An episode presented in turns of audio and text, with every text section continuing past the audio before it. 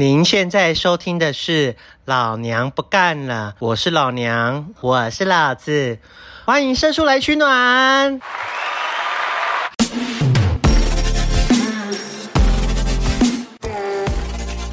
您现在收听的是《老娘不干了》，我是老子，因为老 娘还没有回来上班， 所以今天大家会听到我的声音，但是因为我没有办法一个人对着空气说话，所以我们今天找了代班 DJ，大家好，我是课长。科长是我的一位好朋友，然后他曾经在他们公司举办的这个演说比赛吗？算简报 比赛，简报比赛获得第一名，所以算是口条非常好的人。所以我今天就邀请他来成为我们的代班你 DJ。这样讲完，会不会听众会有很高的期待？ 不会，因为我们听众人很少。结果听完发现两个人都在废 话。对，我们今天首次有来宾来接受访问，但是大家不用担心，因为我们节目的宗旨写着我们。拒绝找人生胜利组来让大家觉得自自惭形秽，所以我们今天找了就，请问科长，你平常是是否常常在 Instagram 定义自己为乳蛇？其实我一直把自己当成是一个乳蛇的代言人，嗯对，所以，我们今天就是邀请这个乳蛇的代言人来上节目，这样大家就不会觉得自己人生很悲惨。那我们开始吧。其实，之所以为什么会邀请科长来呢？主要重点就是想要让大家知道，这个世界上平凡的小人物很多。因为，而且科长曾经上过新闻节目，新闻节目，我们就不要说是哪一台的新 闻好了你，觉得大家在 YouTube 会找到 吗？因为其实现在想看的话，在电视上也看不到。你描述一下细节。 其实当时就是我有一个做记者的朋友，那有和我联络，说他们的同事需要有做一些新闻的专题。这个专题主要是要讲说小资族啊，平常都怎么样去省钱。那当然他们会用一个对照对照组了哈，另外一个对照组是勇敢追梦创业的这个年轻人。那我就作为这个勇敢追梦创业年轻人的对照组，是属于努力省钱的小资族。 就是一个平凡的社畜。譬如说，午餐会在便利商店找省钱的套餐组合，你是说哀真实之类的还吗？真 实，或者是有什么三十九、四十九、五十九组合，而且我记得那个新闻，他有叫你坐在某一个地方，然后拍你有点落寞的背影，对不对他请我站在一个马路的十字十字路 口，就是斑马线啊。当然，这个车还没有办法过来，那就是拍我有点彷徨的感觉。哎、我觉得这个新闻已经到这个什么制造业的地步了吧？他们捏造了一个情境、哎，其实也不能说他虚构了哈，只能说他有安排一个他想要的脚本。当然有一部分是真实，当然有一部分呈现出来给大家的这个效果是比较是他们想要的状况。 OK，所以我们今天我们录了这么多集，我们终于验证我们跟其他 podcast 不一样的地方， 就是没有成功人士我们请什么 TVBS 认证、新闻，TVBS，台认证的。哎、你你这样把那小个资电视主台讲出来好吗？还真的是 TVBS，真的吗不我是，以为真的不是啦啦，，其实不是啦哦。如果是的话，赶快就 堵住你的嘴， 不要让你再讲下去了。等一下，可能搞不好我们的听众很快会找到这篇这个新闻的专题， 很快会知道我的这个真面目。应哎、该可是、是那一个有放有拍到你的脸吗？有啊有啊，因为其实它是一个我忘了几分钟的专题啦，应该 YouTube 也找得到。但是下面有秀出你的真名吗？啊，当时我当然用的也是画，大家就有机会的话，可以看到科长俊俏的脸、啊其实应该也没那么容易找。科长唯一胜利的可能是他的外表。如果这个有听众朋友找到的话，我们也欢迎投稿给我们。作为节目的第一个来宾，我要跟大家介绍我跟科长是怎么认识的。我们其实是当兵的同 袍，我们一起在嘉义新训，对不对？对对，一个新训的中心，对，然后当时对科长的第一个印象就是爱搞怪的人不嘛，是爱搞怪， 其实关啊我关要于先先从我的视角 说，好好好，如果有男性听众的话，你们应该会知道，就是当兵新训的时候，班长都会很凶，然后大家刚进去的第一天或者是头一个礼拜、头几天都会很紧张，然后里面有一个很常发生的就是点名，然后他们就会点你，譬如说王大明，然后你就会说哟，张小华，然后就说哟。可是班长每次点到课长的本名的时候，他就会发出震天嘎响， 大概是河东狮吼那个等级的。然后所有人都会回头去看他一 眼。其实关于这点，我要说明一下好，因为刚好我最近也有和我身边的朋友聊到这段当兵的往事，现在想起来十年前也的往事也欸十年前。 对，当时我在部队里有一个绰号叫“怒吼哥”。 就是怒吼哥，我跟大家说明一下为什么会有这个怒吼的桥段出现 Why？哦。你可以告诉我为什么当时回答要那么大声其吗？实完全不是想要引起那个班长的注意。我不知道大家如果有我们有男性的听众有当过兵，应该有个经验，就是每一次当这些志愿役的班长请你答数的时候呢，他们一定会加一句说：“有没有吃饭啊？喊那么小声，搞什么鬼？”其实我每次听到这，我都非常的不爽。所以你算是啊对社会的一个小小的反抗。其实我是想要吼出让他就是没有办法对我说出，呃，你你怎么那么小声？我要让他心服口服。我怎么记得曾经有一个班长说你那干嘛那么大声？对，因为我就说，因为你不是都嫌我们太小声吗？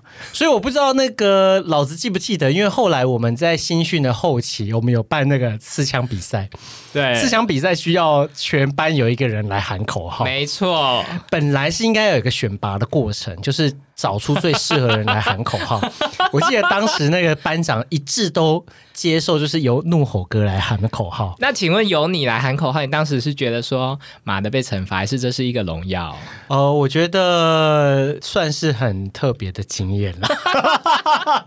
就是其实因为后来要参要练习刺枪比赛嘛，所以呃，在练习的过程当中，我渐渐的发现我需要有喉 糖，哦，因为这个喉咙是不堪折 磨。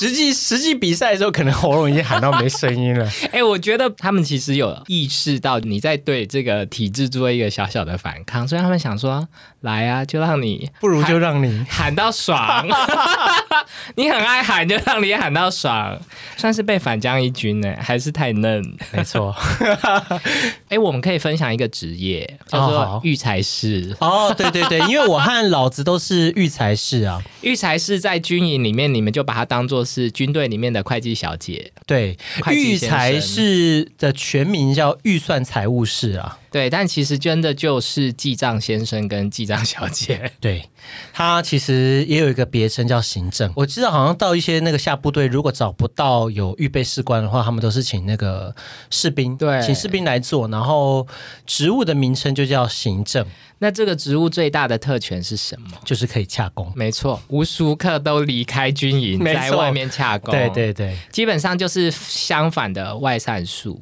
一般那个职业军人的外散数，就是他们晚上会离开军营回家，然后育才师就是白天都在军营外面， 基本上我们早八到晚上六点都是不在不在营区的。对，不在营区。然后我们就会出去宣称办一些跟预算相关的事务。譬如说算这个连队官兵弟兄的心想啊，或者是买这个营队所需要的用品。而且我跟你说，我们当兵的那一年是军人第一次要报所得税。啊，真的吗？我不知道这件对事情哎、哎，你那时候没有帮他们处理这件事吗？我可能年代久远，完全不记得。你知道所得税是五月申报吧？我知道，我知道，在我整个当兵的生涯里面，他其实已经很后面，但是我宣称要帮大家办手的税，这个理由有没有用了半年？而且我当兵的时候有一段时间在下部队，然后那个部队的指挥啊，那个训练中心的指挥官不允许育才士出去洽工。啊，你所谓的下部队是那个下基地吧？哦，对啊，下基地啦哎。你们下基地是有要移动的吗？对啊，要移动哎、要连床板都搬走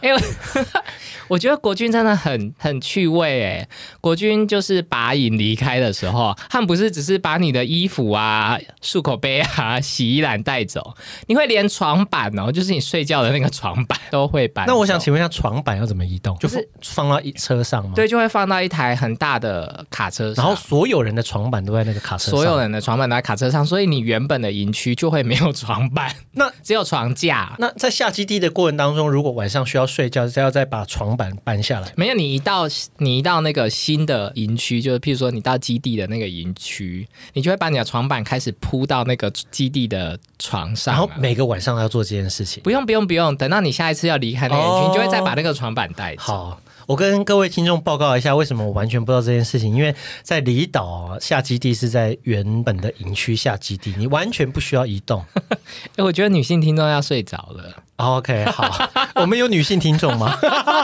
女性听众也很多。那下一个我们要请课长来跟我们分享。其实课长是财经系，对，但是跟大家那个更正一下，金是金木水火土的金，哎，为什么很多人会写成经济的经呢、哎、真的非常多，大多数还是说，其实真的有一些大专院校是用那个经济的经应，该没有吧？哦我看到经济的经都会堵烂呢、因为像以毕校来讲是金木水火土的金，应该你们也是吧？对我们也是。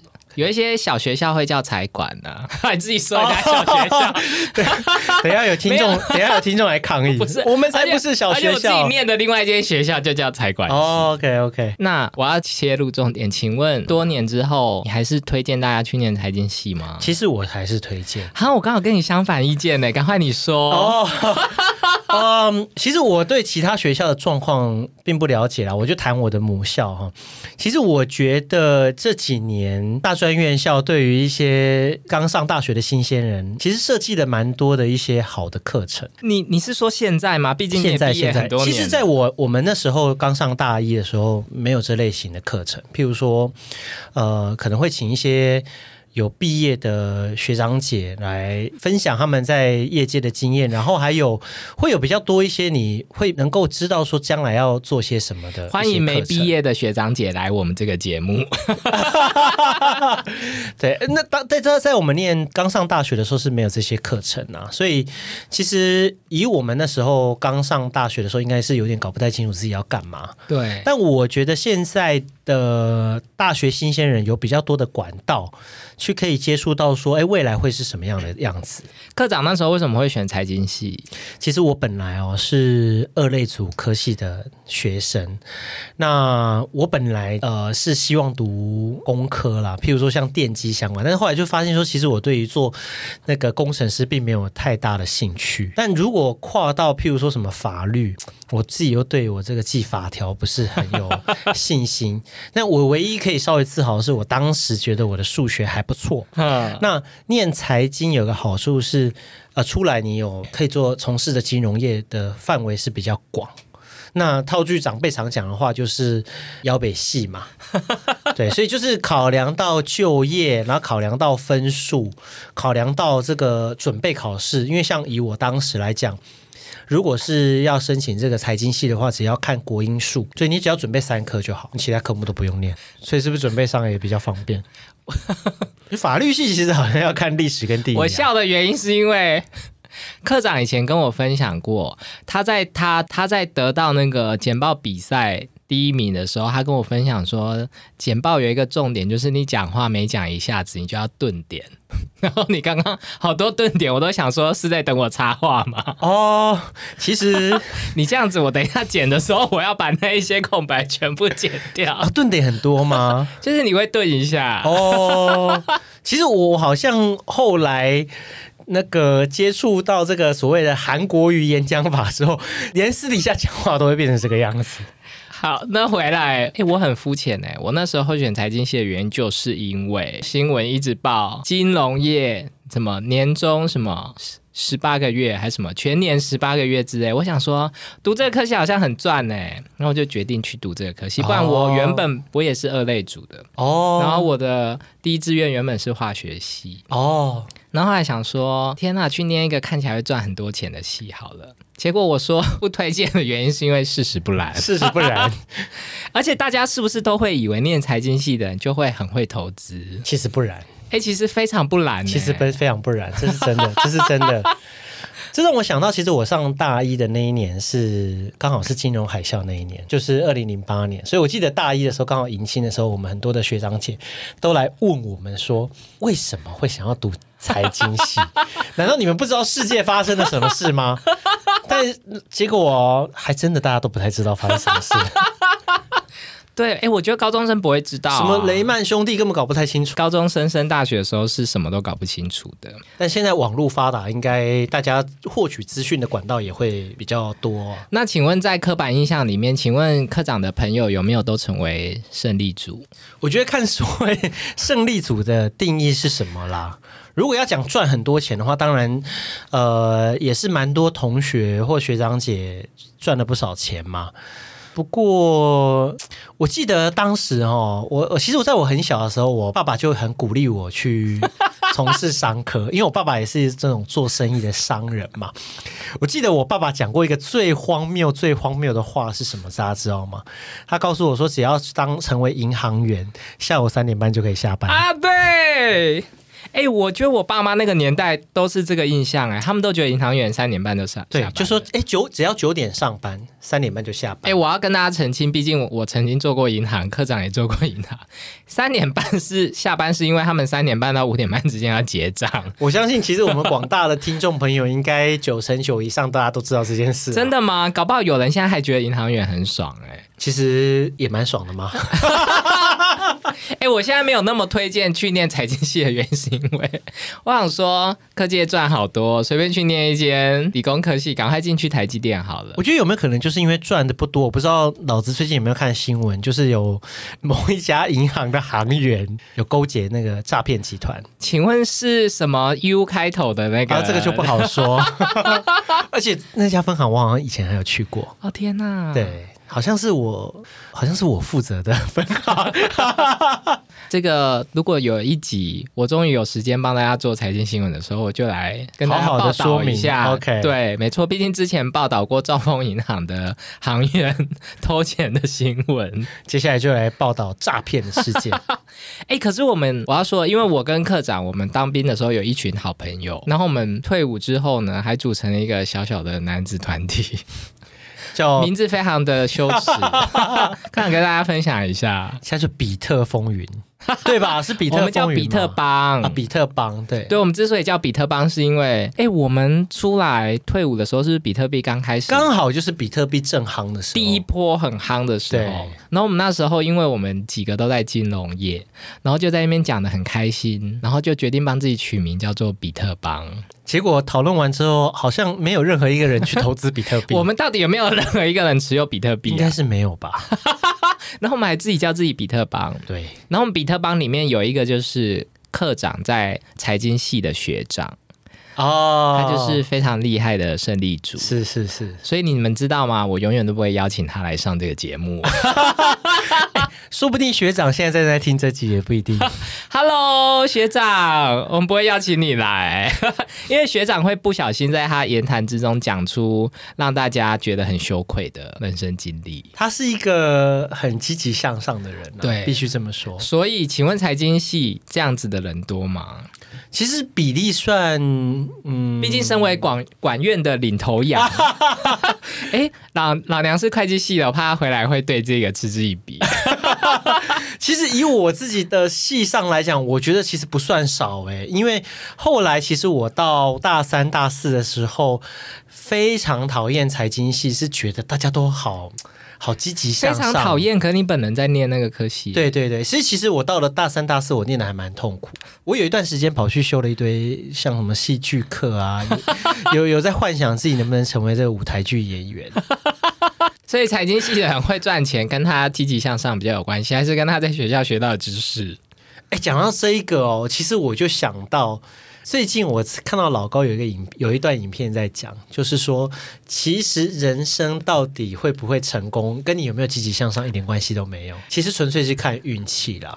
所以我嗯。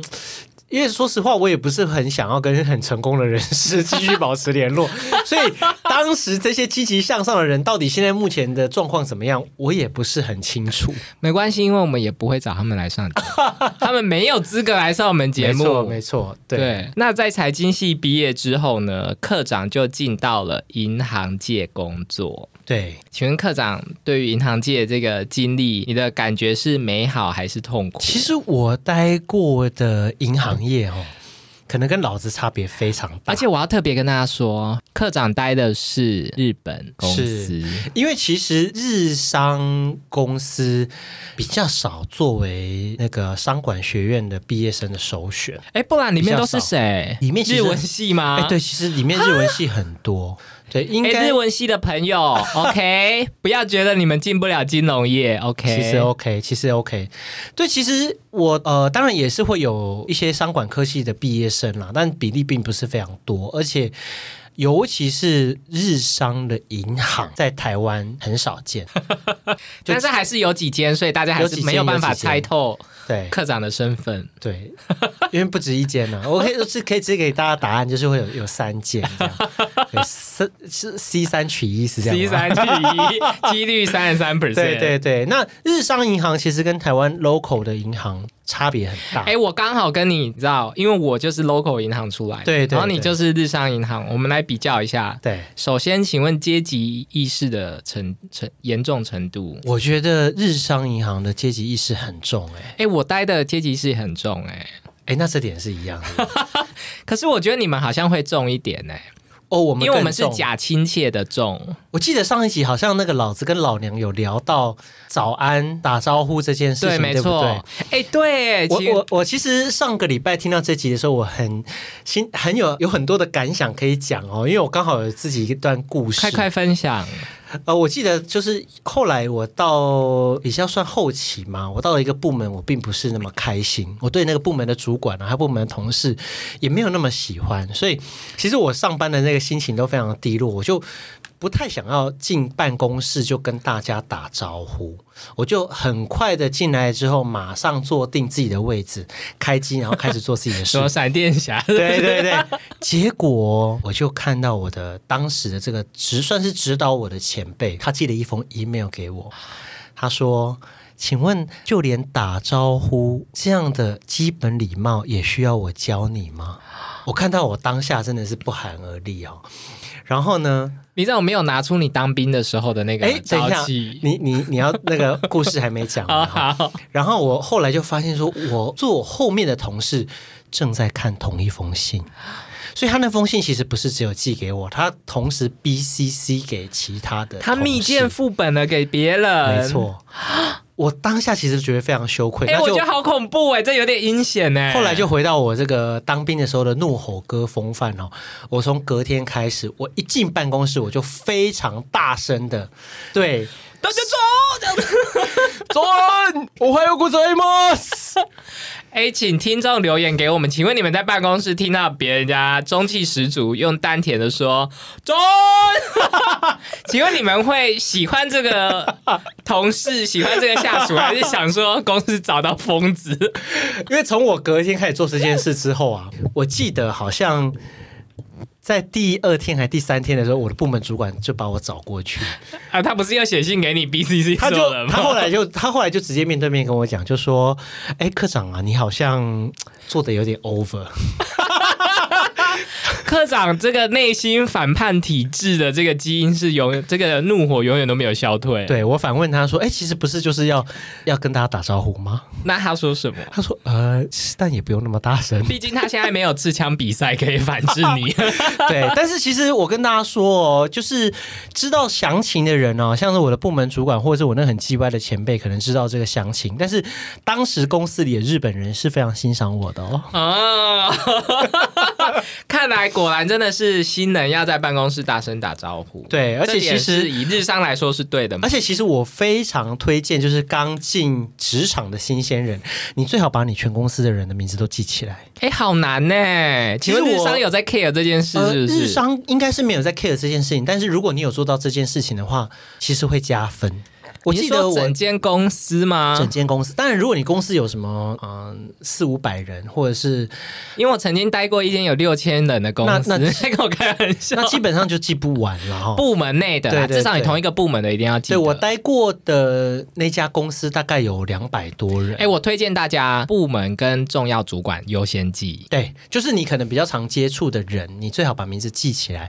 那然后呢，你就是在不经意的时候，譬如说可能看到，哎，老子早安啊、老老娘你好之类的。哎，其实就可能因为我们待过那个公司稍微传统一点，我觉得可能新创或者是外哦商不一，这个欧美商不一定啦哈。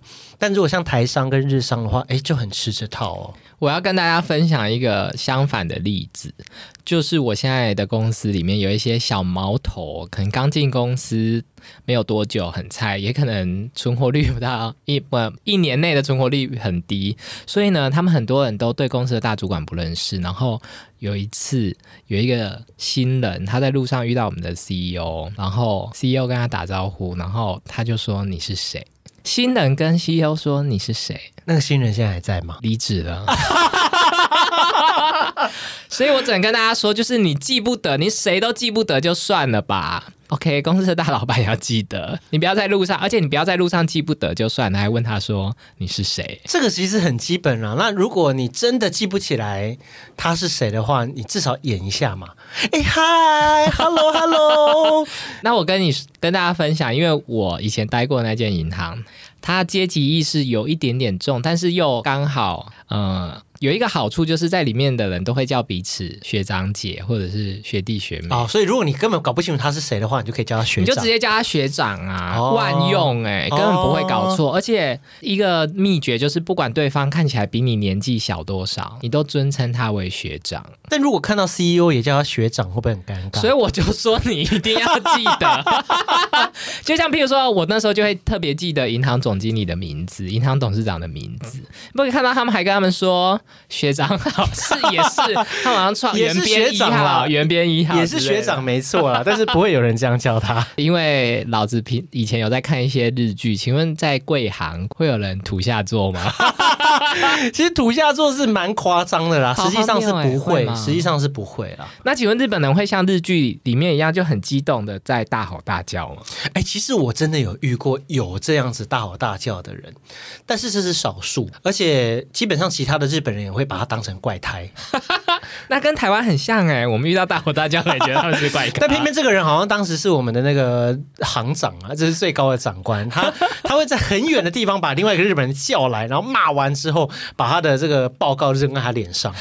哎、可是我记得科长那时候有跟我们分享，好像日本人对日本人比较凶，对不对？对对台湾人不会那么凶。其实对台湾人不会那么凶，因为我不知道大家有没有读过那个小时候的历史课本哈、这个日本人向来治理台湾的手段就是以台人以台治台。哦，对，所以当时有一些什么保甲制度嘛，就是可能用那个台湾人来。可是日本警察不也是会鞭打台湾人民吗？后期好像比较没有。 哇，科长历历史读的真 好，我有想过要读历史系， 还是那就科长开一个历史的 podcast？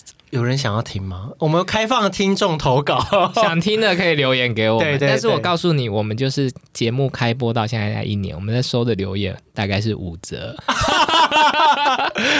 对，所以其实日本人不太会对台湾人凶啊。所以他们把凶的这个工作就是交给台湾，让台湾人去凶台湾人。对，因为其实在我待过的这公司啊，日本人都是外派，外派他不会一直都待在台湾，所以他可能也抱着一个心态，就是哎，我反正我几年之后就离开了，我也不需要对你有太多的期待。或是不需要对你太凶，那台湾人他会一直待在这嘛，所以他们就是反正台湾人就交给台湾人来管理。那请问日本人有像八卦杂志说的一样吗？非常喜欢搞不伦恋， 呃，我觉得大多数的日本人在职场上都还蛮小心的，像、是哦像近期不是这个 Me Too 事件没错，延烧吗？在当时，我待的公司就曾经发生过日本人喝醉，就是到处去抱人。嗯当然他他抱人当然是不分男女啦，就是对男生也有抱，女生也有抱。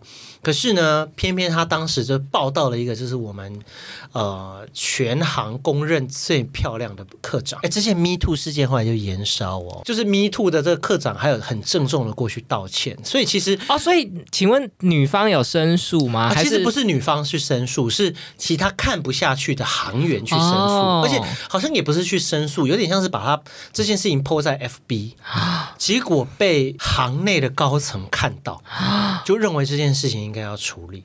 后来这个日本人也很郑重的去道歉，所以我觉得其实以我工作过的经验来讲，大多数的日本人，尤其是日本人哦，对于人跟人之间的距离和关系，都会拿捏的非常小心翼翼，他们很怕麻烦啊。哎、算是帮我们澄清了很多我们的误解，还是只有我本人的误解？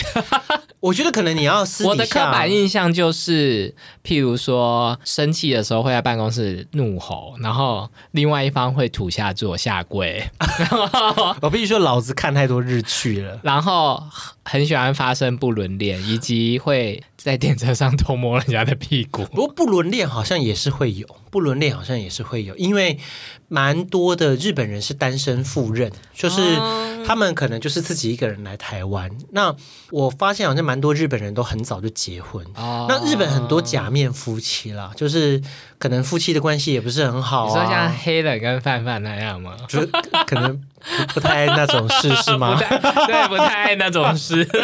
对，所以那当然在台湾如果有可爱的女孩子，尤其是我待过的公司哈，蛮多的那个女航员对日本人都会有一些比较倾慕的哦的想。法。可对是，请问那些日本人有长得像杰尼斯吗？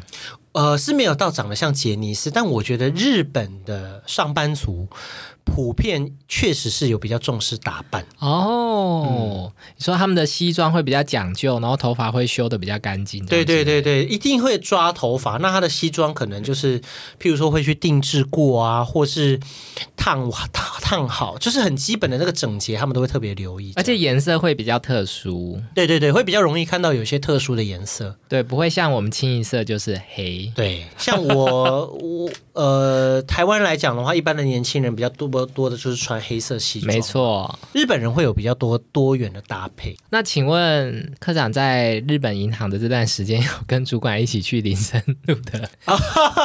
我去过一两次，里面真的有像那个吗华灯初上演哎，的那其样实我吗我我去的那一间就是很像《华灯初上》的那一种。哦，就是会有有发生命案吗？那我就不太敢再去。但那个地方就是会可以唱 KTV 啊，然后可以呃喝点喝点酒。其实整个装潢就跟华华灯初上还蛮像。那请问里面比较多的小姐是像郭雪芙这种年轻可爱的，还是像季妈妈这种比较？ 啊，基本上都是季妈妈啦。基本上都是季妈妈。 对对，我我我觉得可能也会有郭雪芙那种的日式酒哎、我店。大我我吃惊哎、真的啊，真的啊，因为我记得，呃，我去的那一间那个妈妈桑哦，日文非常好，好到我觉得她其实完全可以来我们公司上班。然后我们当时就在这个酒店里面疯狂的讲一个主管的坏话，哼，然后妈妈桑就问我们说：“哎，那你们这个主管大概年纪多大？”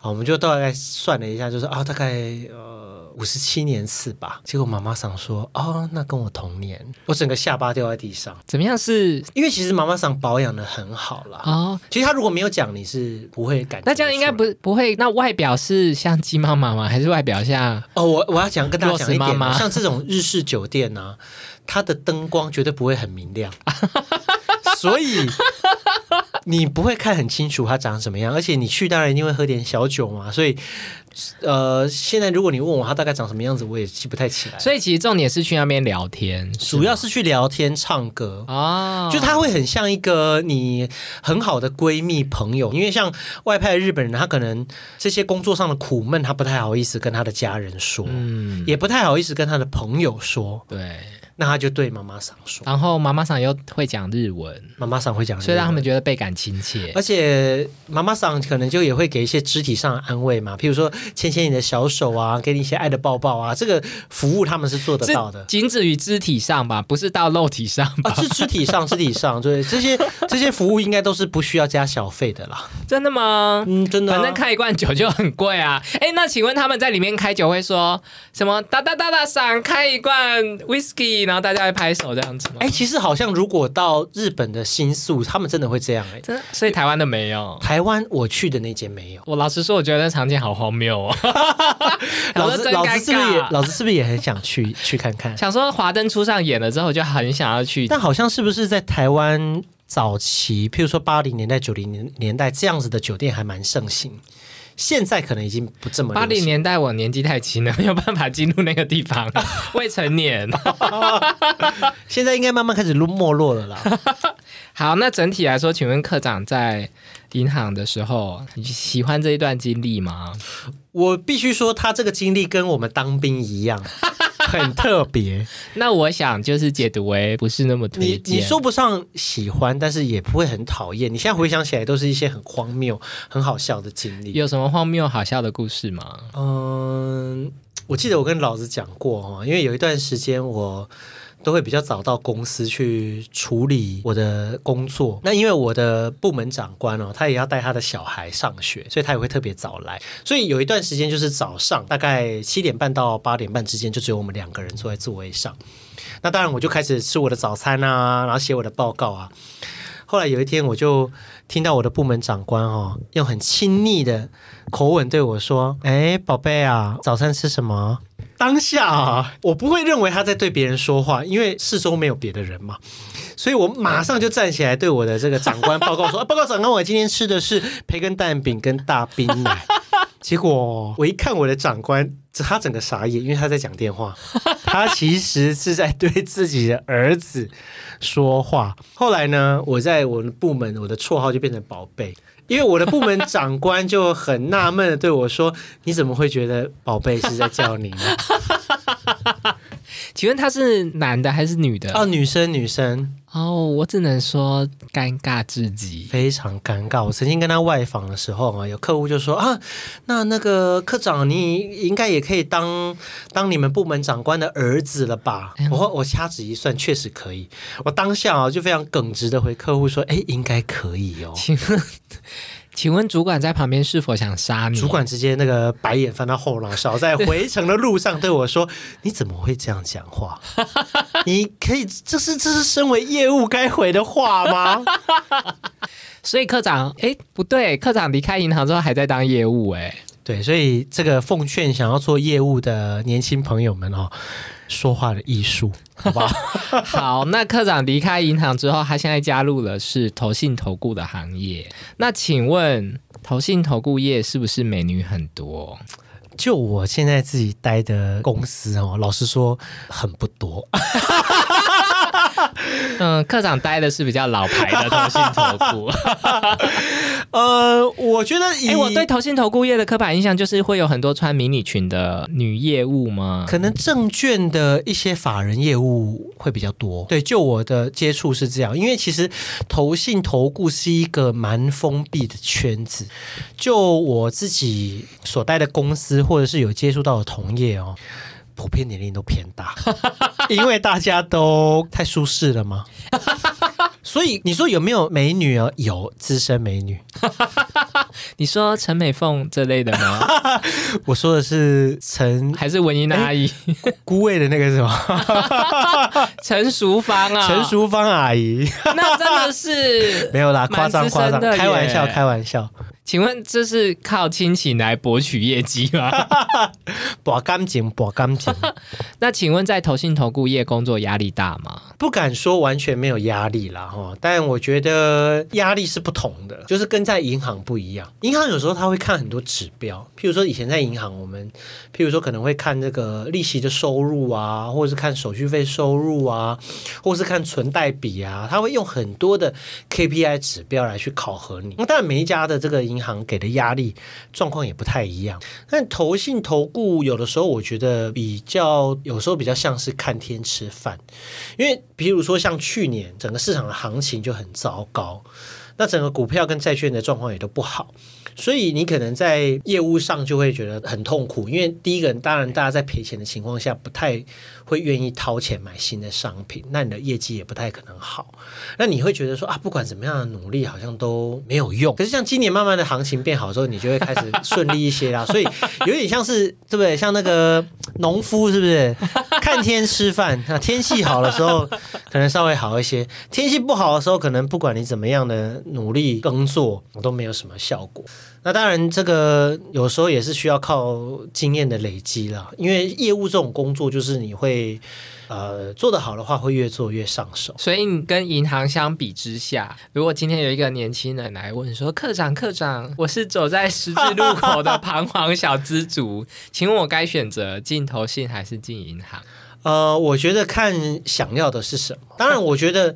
你不要搞这么模糊的答案。呃哎哎、没有，这是这是真的，这是真的。因为或许金融业会有一些天翻地覆的变化，也不一定。毕竟因为 你是说什么 AI, AI 哎的浪潮嘛，因为可能很多的人员已经慢慢的不需要了。请问你们公司有在讨论这件事吗？其实有哎、欸，我觉得大家不知道有没有最近在看一些理财商品，都会主打说 由 AI 对吧？由 AI AI 选股帮你做配置。我跟大家报告绩效如何。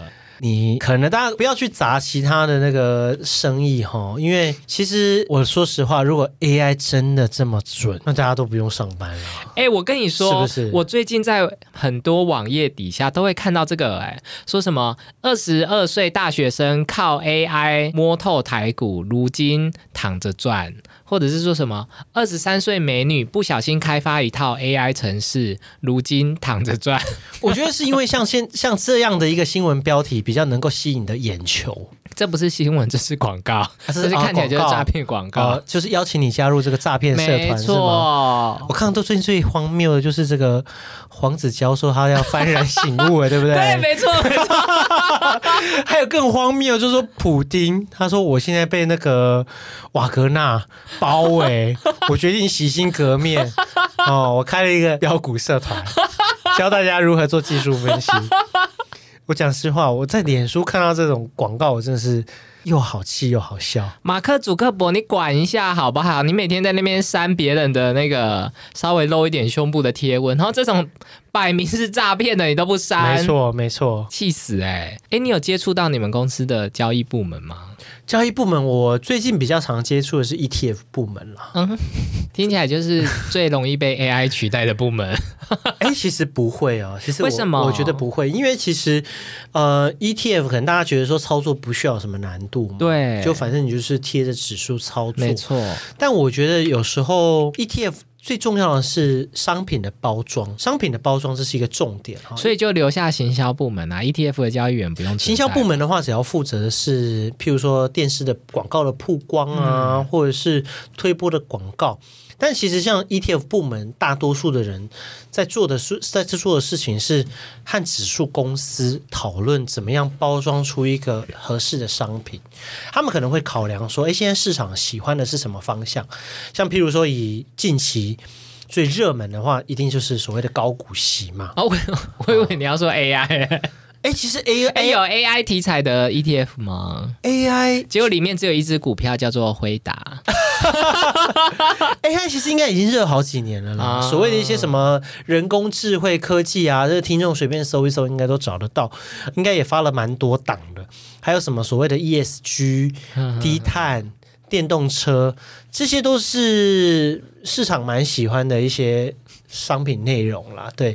那我觉得 ETF 部门他们就是要找到商品，就是市场喜欢的是什么，还有就是合适的一些指数的编制。那他们要做的工作其实蛮多的。那请问交易部门有像华尔街之狼那样吗？就是压力很大，所以就嗑药，又一直跑到洗手间。台湾应该是台湾应该是不太允许这个情况了、啊。 我是说只嗑药的部分，那但打手枪的部 分我就不是很清楚了哈。 没有访问他们，毕竟也不会在我面前做这件事 情。所以，请问这个现在在金融业的交易员压力没有像华尔街之狼那样子吗？当然，这个表现可能是。比较偏夸张啊，表现比较偏夸张。你是说电影表现比较偏夸对，张？我相信应该，我们也欢迎有在华尔街工作的听众分享他的经验，告诉我们是不是真的是这样。好吧，那今天就是谢谢科长来跟我们分享他的人生小故事，以及对于解开我们对日商银行和投信投顾的一些刻板印哎，象。我要补充一点哦，其实投信跟投顾是不一样的产 业，因为蛮多人会有误解。哎、我惊呼，但其实我知道，只是我就是喜欢把他们合在一起 说 就蛮多人会有误解，所谓的投顾是大家在电视上看到那些报名牌的老师，啊。就老师在讲，你有没等有一在下，听请？问这是合法的工作 吗？哎，投顾是合法的工作啊，报名牌也是其实他也也嗯、呃算报名牌吗？他你要加入会员，他才会报名牌， ，OK 他也不会公开的在节目上告诉你说你买什么就会赚， OK，因为其实这个也不会是。也不会是真的发生的事嘛，但他会跟你讲说啊，他的分析怎样怎样多么的 OK 厉害然后他的研究多么的多么的多么的啊、呃多么的猛。那投信的话，其实比较多是发行商品，然后做管理，所以其实投信比较像是资产管理公司，啊那投顾它是所谓的投资顾问公司，所以它会提供一些所谓的分析报告。那请问以诈骗的色彩来说， 其实诈骗的话，他们会比较像投顾，因为它是像提供你投资建议嘛。加入赖群组哎、其实就我有接触过加过群组的人分享过，其实一开始加入是会赚钱的哦，哎、我之前有听过他们一个手法，因为他先让你尝到甜头。譬如说他们招了一千个会员，OK，他跟其中的五百个会员说台积电明天会涨，跟五百会员说台积电明天会跌，OK，台积电明天跌了，所以涨的那一波人就想说妈的骗子，他们就离开。可是还有这五百个人，好，接下来呢，他们再跟五百个里面的两百五十个人说，NVIDIA。辉达明天会涨，你跟另外两百五十人说辉达明天会跌，OK，他无无论如何他会再猜中一半，对不对？哦好，分散风险，所以最终呢，这个一千人就会在这个一半一半的筛选之下呢，最后假譬如说剩下五十人好了，